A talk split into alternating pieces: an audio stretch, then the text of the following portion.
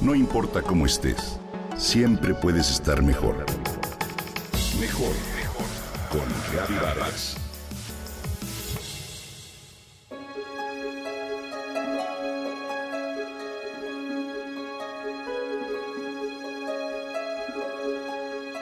Se necesita estar del otro lado para entender. El bellboy abre la puerta con una sonrisa y le da los buenos días a cada persona que entra. Observo esto mientras espero a mi esposo en el lobby de un hotel. Me llama la atención que la mayoría de las personas ignora por completo al joven. Ensimismados en sus asuntos, cada cual se sigue de frente sin percatarse siquiera de su existencia. Pobre. Nadie le hace caso, pensé. Ha de ser horrible estar en su lugar. Recordé momentos en que he tratado a alguien así, como una no persona, sin establecer una conexión humana. Me acordé, por ejemplo, con remordimiento de un policía que trabajó durante 20 años como vigilante de la calle en donde vivo, y un día me dijo, Señora, me despido, ya me dan mi retiro.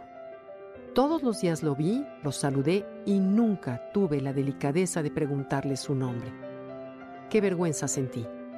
¿Cuántas veces he tratado con alguien, un dependiente, una cajera, a señas, sin validarlo lo suficiente por seguir la conversación en el celular? ¡Qué deshumanización!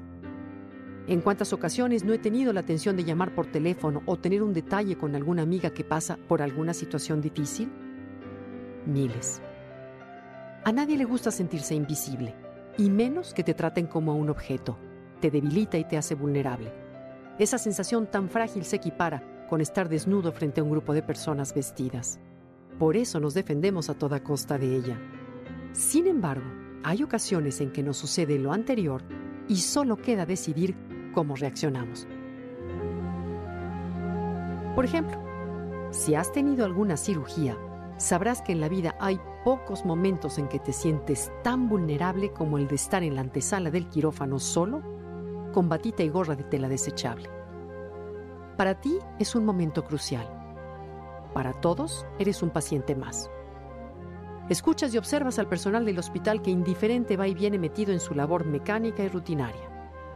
Observas cada detalle del techo para encontrar a qué asirte, distraer tu mente del temor y calmar tu cuerpo tembloroso. Tiemblas por frío, nervios, las horas de ayuno acumuladas o por todo junto. En uno de esos momentos en que te sientes una no persona, aprendí una gran lección. Me percaté de cuánto agradeces en el alma encontrarte con la empatía y la sensibilidad de alguien que te devuelva la certeza de que eres un ser humano. Me refiero a cosas sencillas, como una sonrisa, una mirada a los ojos, una palabra amable de un va a sentir un poco de ardor antes de que te inyecten alguna sustancia. En verdad no tiene precio que alguien bajo un tapabocas te tome de la mano en el momento en que el anestesista te dice, ya la voy a dormir. Le voy a dar mi globo mágico, me dijo Dorita, una hermosa enfermera antes de entrar al quirófano.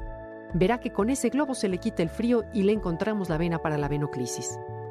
Su globo mágico consistía en un guante desechable relleno de agua caliente que logró lo prometido. Al agradecerle me comentó, sé lo que es estar ahí, señora. Yo he estado en su lugar. He tenido dos operaciones de mama por cáncer y ya tengo mis implantes. Me enteré también que vive a dos horas del hospital, que a veces tiene que doblar turnos, que ella mantiene a su marido quien tiene hidrocefalia y que de vez en cuando trabaja de mensajero. Para mí fue un ángel. Lo confirmo. Se necesita estar del otro lado para entender el valor que tienen los detalles de humanidad, de amistad, de compasión y de apoyo darlos y no solo recibirlos es parte importante del aprendizaje.